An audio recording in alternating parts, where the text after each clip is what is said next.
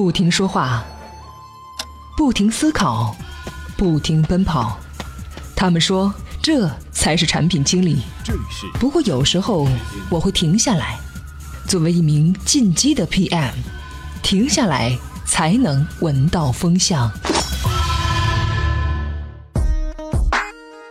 哪怕步子再大，也不怕扯到蛋。欢迎来到进击的产品经理频道。今天我们来追个热点，聊聊 iPad Pro 的触控笔。零七年发布第一款 iPhone 的时候，乔布斯说：“谁会想要一支触控笔？”二零一五年，他的继任者库克马上就用行动表示，苹果也需要一支触控笔。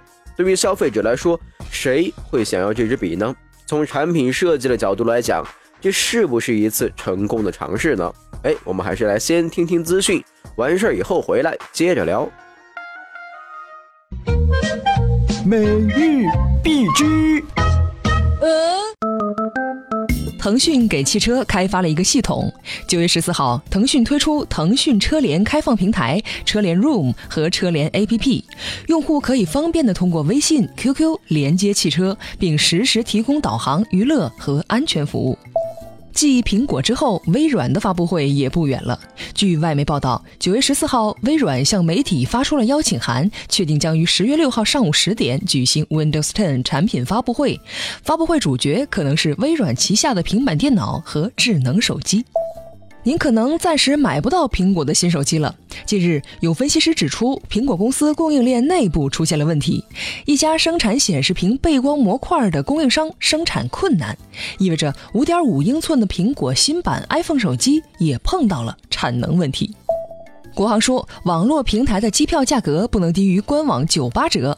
近日，国航向全国代理商下发了关于规范网络平台国际机票销售的通知，规定代理人不得在携程、淘宝、去哪儿等网络平台发布低于国航官网百分之二的机票，否则将被处罚违约金。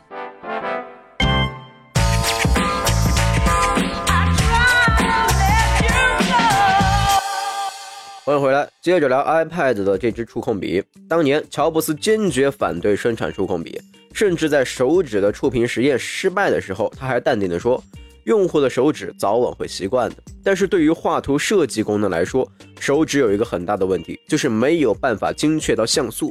不仅仅因为笔尖比我们的手指更细更尖，而是因为另外开发的辅助感应系统，笔尖能够捕捉到更多的触点，画图时精确到了像素级。华尔街日报的测评记者说，笔触根本不存在延迟，体验良好。宣传片还展示了一个功能，用户可以通过手指控制尺子，而另一只手拿触控笔画线，在模仿真正的纸上作图的路上，他又进了一步。这支触控笔的续航时间是十二小时，没电以后拔下笔帽，直接插在 iPad Pro 上充电，充电十五秒可以保证三十分钟的使用时长。也就是说，充电六分钟就能满血复活。苹果的对头微软和 Adobe 公司，许多工作软件也为 iPad Pro 和它的触控笔做出了努力的适配。在发布会上，苹果还给触控笔特地留了五分钟的移动医疗环节，医生可以通过这支笔为病人解释治疗情况，学生可以在 iPad 上用它任意的解剖人体，开展实验。说了这么多，是不是感觉被各种高科技感动，要买买买了？别急。想想我们平时都是用 iPad 干嘛的？最多的也就是看个视频、玩个游戏吧，也没有听说哪个技术宅要把平板电脑当做自己的主力战斗武器。Pad Pro 这支触控笔被许多人认为是最棒的一支笔，但是对应发布会上展示那几个绘图制图的场景来说，确实是这样。可是对于普通的上班族来说，处理文档的时候，这些功能非常非常的鸡肋，毕竟。逼格满满的工程师和设计师毕竟是少数人。触控笔和软键盘一样，属于平板电脑的配件。如果需要单独购买，要九十九美元。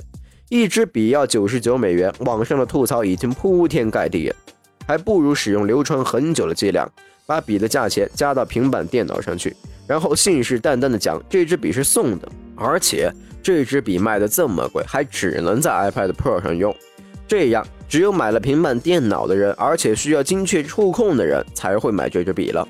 仅从目前的情况来看，苹果的第一支触控笔开局并不怎么优秀，但也许这只是 iPad 转向工作平台的一小步，最后的成败不得而知。